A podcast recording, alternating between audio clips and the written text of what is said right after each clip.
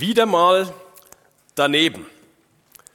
Hellseher lagen mit ihren Voraussagen für das, was im Jahr 2023 sich ja alles ereignen sollte, wieder mal daneben.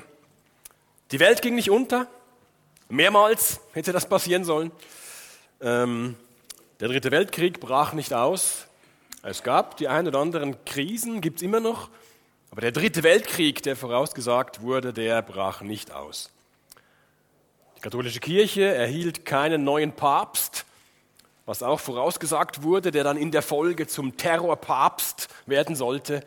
Auch das und vieles andere weitere traf nicht ein, was wieder mal für das letzte Jahr vorausgesagt wurde.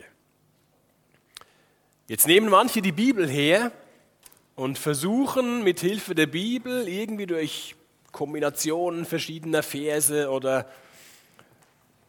obskurer Methoden, mit Hilfe der Bibel eben Sachen für die Zukunft vorauszusagen, gewisse Ereignisse, die sich jetzt demnächst dann erfüllen werden.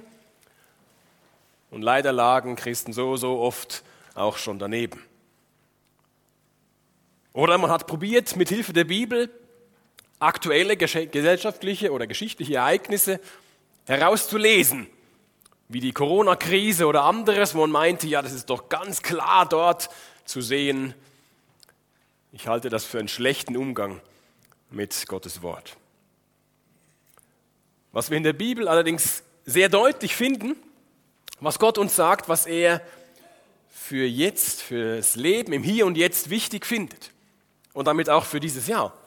Deshalb sage ich euch nicht, was kommt dieses Jahr auf uns zu, was sagt die Bibel uns für dieses Jahr, aber ich kann euch sagen, was 2024 wichtig ist worauf es 2024 auch ankommt oder wieder ankommt, auch für uns als Kirche, für die, die Jesus nachfolgen wollen, was 2024 wichtig ist. Wir lesen dazu einen Text aus dem ersten Korintherbrief im Neuen Testament. Und Korinth, ihr seht das hier, gibt es heute immer noch, diese Stadt, ähm, dieser Peloponnes, diese fünf Finger da in Korinth, äh, in, in Griechenland unten, diese, diese Halbinsel, oder da ist Korinth, diese wichtige Stadt, auch heute noch mit diesem Kanal, wo Schiffe durchfahren können. Und damals, so im äh, ersten Jahrhundert, war dieses Korinth Teil des römischen Reiches und eine sehr, sehr wichtige römische Kolonie.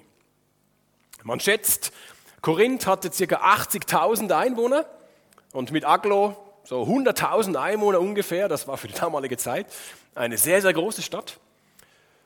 Und Korinth galt für, dieses ganze, für die ganze größere Region als das Wirtschaftszentrum schlechthin.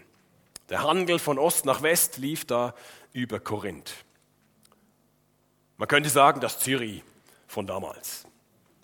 Oder ein Theologe, eben äh, Korinth ist auch bekannt für seine eher sehr lockere Moral. Und darum bezeichnet ein Theologe das Korinth von damals als das New York, Los Angeles und Las Vegas der antiken Welt in einem. Paulus war mehrfach dort, Apostel Paulus war mehrfach in, in Korinth gewesen und er kannte die Herausforderungen der Kirche dort sehr gut.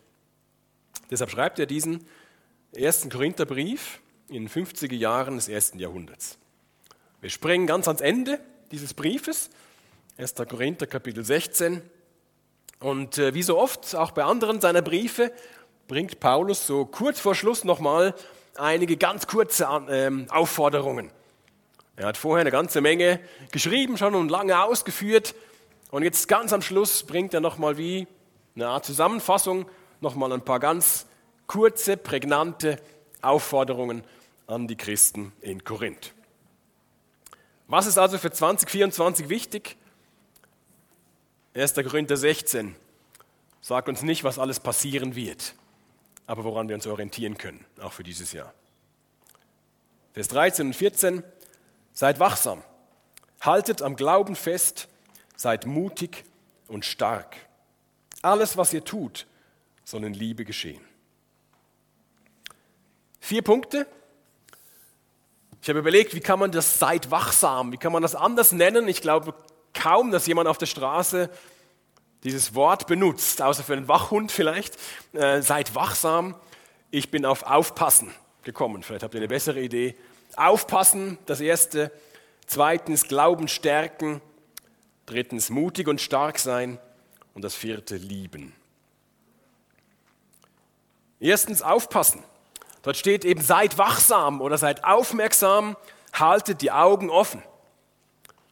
Und diese Aufforderung ergibt nur Sinn, wenn eine reale Gefahr droht. Oder sonst sagt man zu niemandem, ah, pass auf! Aber wenn jemand, wenn die Straßen glatt sind, was in den nächsten Tagen passieren könnte, dann sagt man vielleicht, hey, pass auf, es ist glatt. Oder wenn im HB ein Freund von dir seine Wertsachen sehr, sehr offensichtlich herumträgt, dann sagst du wahrscheinlich auch, also pass auf, wir sind hier nicht am Dorf XY, wo du niemand anderem begegnest auf der Bahnstation, sondern da gibt es ein paar andere Leute, die das vielleicht interessant finden. Pass auf auf deine Sachen. Das sagen wir nur, wenn eine reale Gefahr droht. Und dieses seid wachsam oder eben pass auf, das kommt im Neuen Testament häufiger vor. Jesus bringt das an verschiedenen Stellen. Ähm, Petrus ruft dazu auf. Jetzt die Frage in Korinth damals, weil Paulus das denen schreibt, welche Gefahr waren sie denn ausgesetzt? Warum schreibt er das? Passt auf. Der ganze Brief zeigt, wie stark die Korinther damals, die Christen geworden waren in ihrer Kultur, wie stark die noch von ihrer Kultur geprägt waren. Und das ganze Leben in Korinth, das war alles andere als christlich. Die Gesellschaft dort hatte gewisse Werte, die sie verkörperte, die sie ähm, nur so ausgestrahlt hat. Und die Christen waren dran, neue Werte einzutrainieren. Aber eben, die haben immer noch abgefärbt, diese Werte, die ihnen entgegenkamen in ihrer Kultur. Da waren zum Beispiel äh, Status, war sehr wichtig, Rang und Namen. Welchem, welchem Lehrer hört man zu? Mit welchem begabten Redner identifiziert man sich? Das war sehr wichtig. Status einer Person, was jemand dargestellt hat. Oder sexuelle Freiheit, ein anderer wichtiger Wert. Außerdem wurde eine ganze Reihe verschiedenster Götter angebetet. Und damit hatten die Leute, die dann Christen geworden waren, in dieser Kirche in Korinth sich getroffen haben, damit hatten die zu tun. Und zwar so, dass ständig irgendwo Kompromisse gemacht wurden, weil diese säkularen und die christlichen Werte aufeinander prallten und es immer wieder da zu Konflikten auch kam. Deshalb erinnert Paulus nach dem Brief, was er dort alles ausgeführt hat, in diesen langen Kapiteln oder verschiedenen Kapiteln im ersten Korintherbrief, sagt er am Schluss nochmal, erinnert er nochmal daran, also passt auf, macht keine faulen Kompromisse, ähm, passt auf, dass euch nicht zum Evangelium von Jesus wegzieht. Erkennt eben diese falschen Kompromisse und lasst euch von Gott verändern. Wie sieht das für uns heute aus? Jetzt wollen wir als Kirche uns auf keinen Fall abschotten und irgendwie über die böse Welt da draußen schimpfen oder jammern. Wir können Vorteile, die Stadt zu bieten hat oder die Aglo zu bieten hat, die können wir genießen. Und wir können was Positives hoffentlich beitragen für die Gesellschaft, für unsere Stadt. Ist dann so eine Aufforderung an Christen von heute überhaupt noch aktuell? Pass auf, sei wachsam. Oder hat man das vielleicht mehr früher gesagt, so vor 50 Jahren, wo man noch eher so schwarz-weiß gedacht hat vielleicht oder sogar im Fernsehen gesehen hat? Ähm, war das eher so früher, dass man gewarnt hat und aber heute sind wir da irgendwie weiter? Ich glaube, es betrifft uns genauso heute, weil auch wir mit säkularen Werten zu tun haben. Und die sind nicht alle schlecht. Wir können die einen einfach übernehmen oder manche davon aber schaden auch unserem Glauben, wenn wir auf sie setzen. Hoch im Kurs, auch bei uns stehen zum Beispiel auch Status. Was stelle ich dar? Was kann ich vorzeigen? Was, was habe ich geleistet? Worauf kann ich mich stützen oder was kann ich anderen gegenüber vorweisen? Oder Sicherheit, ein anderer hoher Wert von heute. Jetzt zu dem Status. Wenn wir uns über unseren Status definieren, das, was wir leisten können, dann meinen wir, es käme doch auf unsere Leistung drauf an. So nach dem Motto, wenn wir was wirklich wollen, dann schaffen wir das auch. Oder das kann man auch als, als Kirche irgendwie so unbeabsichtigt auf einmal meinen und denken, ja, also wir, wir haben schon äh, Potenzial. Wir, wenn wir sowas auf die Beine stellen wollen, dann klappt das, dann funktioniert das. Und dann zeigen wir den Leuten, wir sagen das nicht so, aber, aber es könnte sein, dass wir uns auf unsere eigene Leistung da berufen und stolz sind darauf. Natürlich geht es nicht darum, halbherzigen Einsatz zu leisten und zu sagen, naja, es ist ja nur für den Herrn, es kommt ja nicht so drauf an, wir sind ja unter uns. Darum geht es nicht. Aber unser Wert als Kirche und als Einzelne besteht nicht darin, was wir nach außen darstellen, was wir leisten können, was wir vorzuweisen haben. Unser Wert hängt davon ab, dass Gott uns durch Jesus beschenkt. Und das rückt seine Gnade in den Vordergrund. Zum Thema Sicherheit. Auch so ein Wert, der heute ganz hoch hängt. Wir können vorsorgen, wir können die Pensionskasse nutzen und einzahlen und zweite, dritte und vierte und fünfte Säule äh, und so weiter äh, nutzen und uns absichern. Bis zum letzten Ende können wir heute selber entscheiden. Bis zum letzten Tag unseres Lebens. Und wann der sein soll, können wir selber entscheiden. Und damit verdrängen, dass wir so vieles dann eben doch nicht im Griff haben. Welche Entscheidung ist denn die richtige? Wer sagt uns denn das? Welche Entscheidung dann doch richtig ist und welche falsch ist und wie es morgen aussieht? Nur bei Gott finden wir unsere letzte Sicherheit. Er ist unabhängig von Inflation und Finanzmarktentwicklungen. Er hat sich festgelegt, wer seinem Sohn Jesus vertraut, der gehört zu seiner Familie, jetzt und für immer, auch über dieses Leben hinaus. Darum sind auch wir aufgefordert, aufzupassen. Das heißt nicht ängstlich durchs Leben zu gehen und hinter jedem Busch irgendeine Gefahr zu wittern, aber aufmerksam durchs Leben zu gehen und gemeinsam zu checken, welche Werte, welchen Werten in unserer Welt, welche Werte prallen auf Werte, die Jesus eigentlich vertritt. Und wo gehen auch wir falsche Kompromisse ein? Lassen wir uns von Gott verändern und helfen uns da gegenseitig. Die zweite Anweisung von Paulus heißt, haltet am Glauben fest. Jetzt haben auch andere Leute damals Briefe geschrieben. Es sind säkulare Briefe, auch bis heute bekannt, die man äh, nachlesen kann. Und dort beendeten ähm, Schreiber ihre Briefe häufig auch mit Wünschen oder mit Aufforderungen wie seid standhaft oder möget ihr erfolgreich sein. Aber Paulus legt irgendwie auf was anderes Wert. Er schreibt, haltet am Glauben fest. Seid oder steht fest im Glauben. Also haltet an etwas fest außerhalb von euch, was nicht ihr selber hervorbringen könnt. Jetzt, wie gesagt, war das im Umfeld in Korinth so, dass dort ganz andere Ansichten über das Leben und das gesellschaftliche Miteinander vertreten wurden. Und das konnte die Christen verwirren. Sie sind ja darin aufgewachsen, die haben eigentlich nichts anderes gekannt und auf einmal haben sie Jesus kennengelernt und waren dann mit anderen Werten konfrontiert und haben sich dann gefragt, ja, was gilt denn jetzt noch? Die einen sagen das, die anderen sagen das äh, was, was tun wir jetzt? Und darum gab es in der Kirche in Korinth so manche Streitfrage. Und Paulus liefert in seinem Brief Antworten. Sie hatten zum Teil Fragen gestellt an ihn und er bezieht sich darauf und beantwortet da verschiedene. Die eine betreffen eher Randfragen des Glaubens. Zwei Beispiele dazu.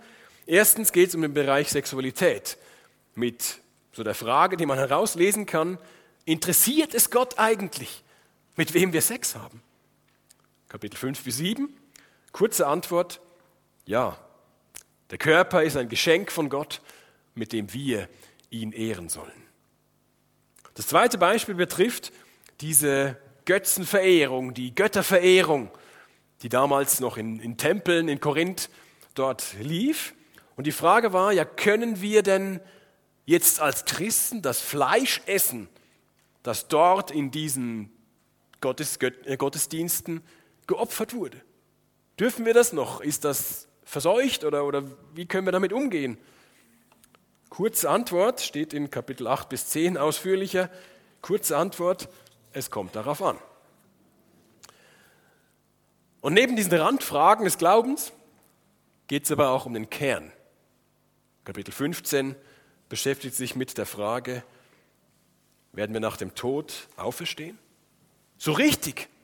Nicht nur irgendwie so im Geiste, sondern so richtig auferstehen mit einem neuen, neuen, anfassbaren und realen Körper. Und Paulus nimmt sich ein langes, langes Kapitel 15 Zeit dafür, um diese Frage zu beantworten und sagt, ja, wir werden einen neuen Körper erhalten. Wir werden auferstehen, so wie Jesus auferstanden ist. Weil wäre Jesus nicht auferstanden, dann wären wir immer noch in unseren Sünden, dann gäbe es keine Vergebung. Er kam, um Sünden zu übernehmen, dafür zu sterben, aber er ist auferstanden. Und jeder, der das glaubt, wird leben, auch wenn er stirbt. Jetzt wegen all dieser Fragen und, und Verwirrungen damals ruft Paulus auf, den Glauben zu stärken, sich tief im Evangelium zu verankern. Ganz ähnlich klingt das im zweiten Brief, die, den er geschrieben hat an die Gemeinde in Thessalonich. Daher, liebe Geschwister, bleibt standhaft, haltet an den Lehren fest, die wir an euch weitergegeben und in, denen wir euch unterrichtet haben, sei es mündlich oder brieflich. Was er den Korinthern auch schon selber bereits mitgeteilt hatte, auch in Kapitel 15. Geschwister, ich möchte euch an das Evangelium erinnern, das ich euch verkündet habe. Ihr habt diese Botschaft angenommen, sie ist die Grundlage eures Lebens geworden. Haltet daran fest, stärkt euch an eurem Glauben. Jetzt bin ich überzeugt, dass das äh, nicht nur damals für die Korinther irgendwie wichtig war, doch an dem Glauben festzuhalten, sondern für uns, für dieses Jahr genauso entscheidend ist, dass wir unseren Glauben stärken. Wir können das gleich gemeinsam tun, wenn wir das Abendmahl feiern. Uns erinnern daran, ich lebe, weil Gott es wollte. Und ich darf mit Gott leben, weil er mir gnädig ist. Weil Jesus starb, darf ich mit ihm versöhnt sein.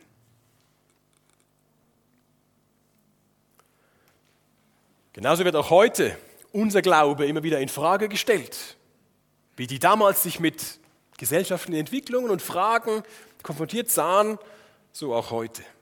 Zum Beispiel die Frage, musste Jesus wirklich für uns sterben? War das nötig mit diesem blutigen Opfer am Kreuz? Hat Gott das nötig? Oder Liebe ist Liebe. Wer will dann noch an einer veralteten Sexualmoral festhalten, die Menschen ausgrenzt? Das sind reale Fragen von heute. Und wenn das deine Fragen sind, dann wischen wir die nicht einfach weg, sondern suchen das Gespräch und versuchen miteinander gute Antworten zu finden, die es gibt, aber die man reden kann und reden muss. Ein starkes Buch, das ich uns allen empfehle, ist dieses hier von Rebecca McLaughlin, Kreuzverhör, zwölf harte Fragen an den christlichen Glauben, die genau diese Fragen aufnimmt. Kann man der Bibel überhaupt vertrauen? Ist sie nicht frauenfeindlich? Wie ist das mit Sexualität und verschiedenes andere? Kann ich sehr empfehlen, zwölf harte Fragen an den christlichen Glauben. Es gibt noch eine Version mit zehn Fragen, die ist ein bisschen leichter verständlich. Und die Autorin, die gleiche, sagt, sie hat das geschrieben, so als könnte sie ihre zehnjährige Tochter lesen. Ich fand es trotzdem nicht so ganz einfach, aber es ist ein einfacher geschrieben, auch dass Eltern mit den, mit den Kindern über gewisse Sachen reden können, mit denen sie konfrontiert sind. Also die gleiche Autorin, entweder Kreuzverhör oder das andere heißt zehn Fragen, die, denen sich jeder junge Mensch stellen sollte. Die nächste Aufforderung von Paulus schließt sich wie logisch an, dass er sagt, nämlich wer dem gesellschaftlichen Gegenwind ausgesetzt ist, der braucht Kraft. Er sagt, seid mutig und stark. Jetzt ist dort wiederum nicht gemeint, sich auf die eigene Stärke zu besinnen und das eigene Potenzial voll auszuschöpfen. Denn wir sehen im Alten Testament die Kombination mutig und stark mehrmals. Zum Beispiel bei Josua, wo Gott ihm zuruft, sei stark und mutig. Hab keine Angst und verzweifle nicht, denn ich, der Herr, dein Gott, bin bei dir, wohin du auch gehst. Er sagt ihm nicht, weil du der Beste bist, weil du ein Held bist und äh, jetzt schöpf aus dem Inneren, was du hast und sei stark. Er sagt, du kannst stark sein, weil ich, der große Gott, bei dir bin. Die Stärke und der Mut, die kommen von außen, von Gott. Er ist bei seinen Kindern. Deshalb schreibt Paulus an seinen Freund Timotheus, mein lieber Sohn, werde stark, aber durch die Gnade, die Gott dir in Jesus Christus schenkt. Ein häufiger Jahresvorsatz, den Leute sich am Anfang des Jahres vornehmen, äh, vielleicht äh, seid, gehört ihr dazu, ist, dieses Jahr bewege ich mich mehr. Oder wie auch immer es dann aussieht. Aber dieses Jahr will ich mich mehr bewegen. Und das ist sicher ein sehr guter Vor äh, Vorsatz und äh, gesund und Abwehrkräfte und, und was auch immer. Beim Glauben, beim Glauben an Jesus geht es nicht darum, mehr zu tun und zu sagen, so, jetzt reißen wir uns dieses Jahr mal zusammen und sind mal ein bisschen mutiger und sind mal ein bisschen stärker. geht nicht darum, mehr zu tun. Jesus hat alles getan. Das ist Gnade. Bei ihm können wir zum Beispiel am Sonntagmorgen die Akkus gemeinsam aufladen, um unter der Woche unseren Glauben zu bekennen oder mutig zu unserem Glauben zu stehen.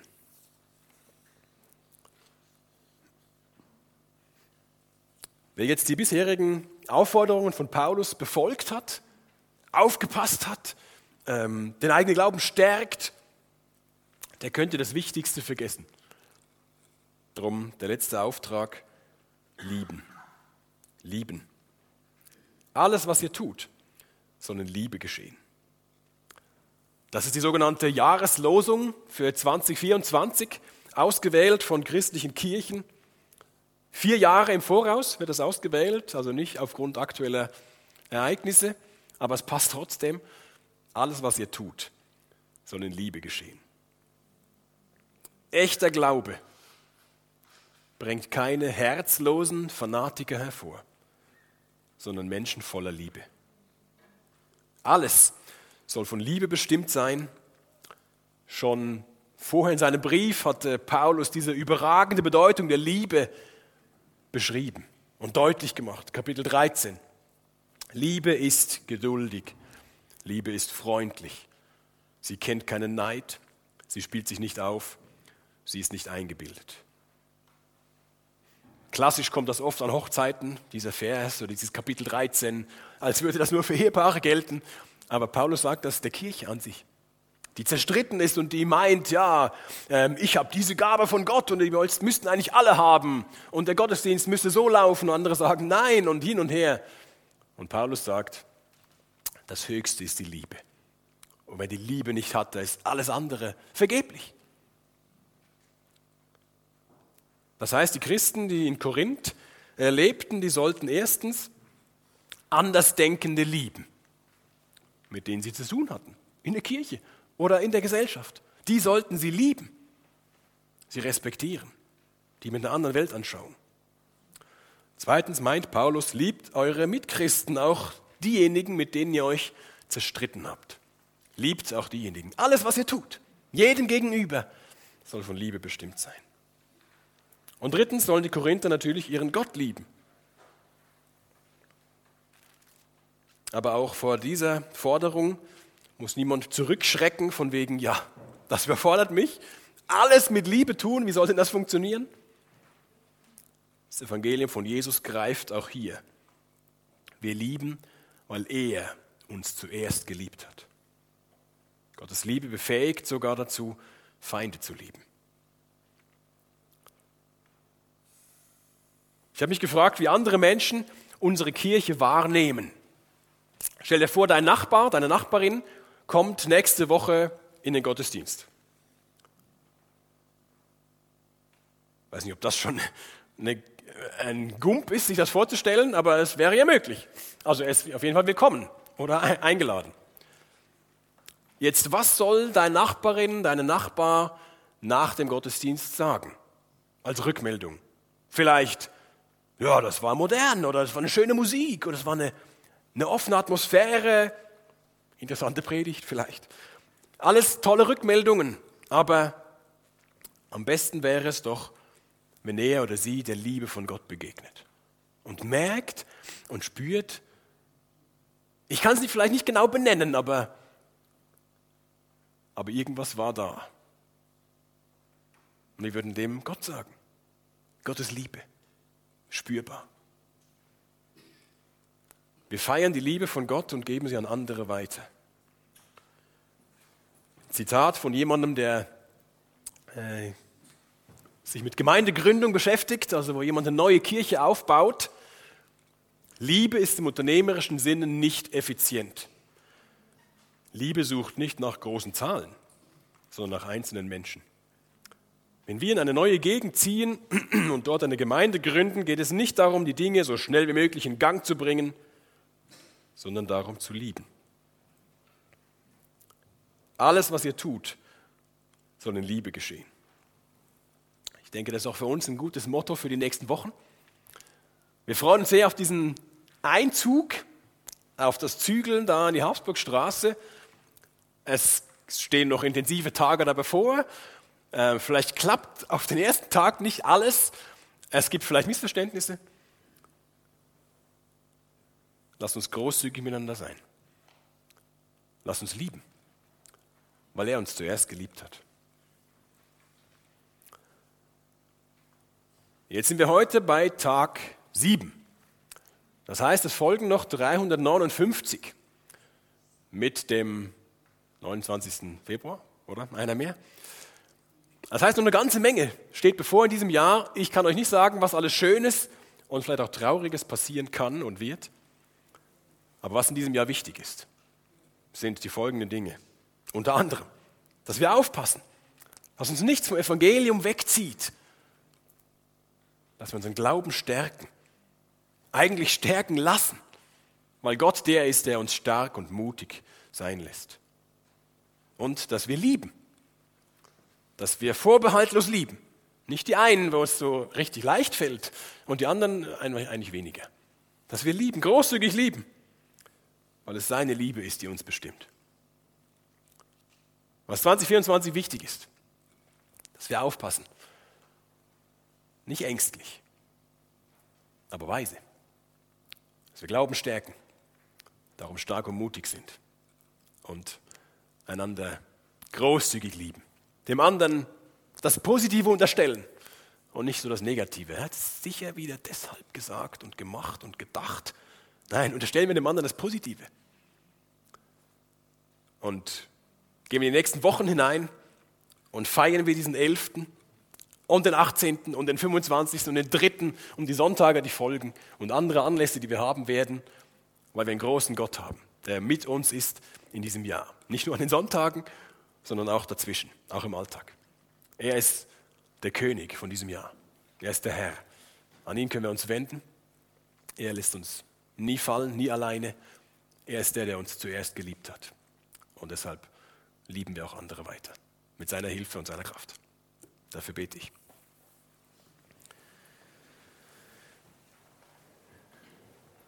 Vielen Dank, Vater im Himmel. Danke für dein Wort. Danke, dass es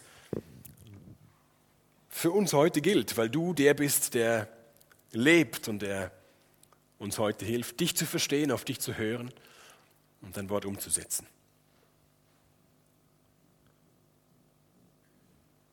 Danke, dass du alles getan hast, dass es nicht auf uns drauf ankommt, dass du uns mitnimmst in dein großes Projekt, diese Welt zu verändern, dein Reich zu bauen. Bitte nicht, dass du dieses Jahr prägst für uns als Kirche.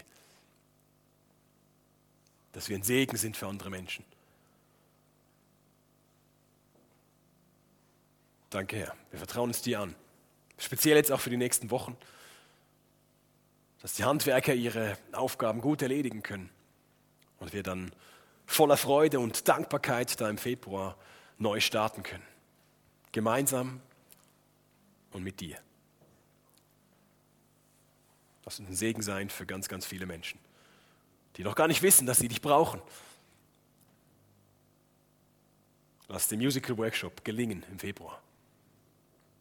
Segne du, Herr. Amen.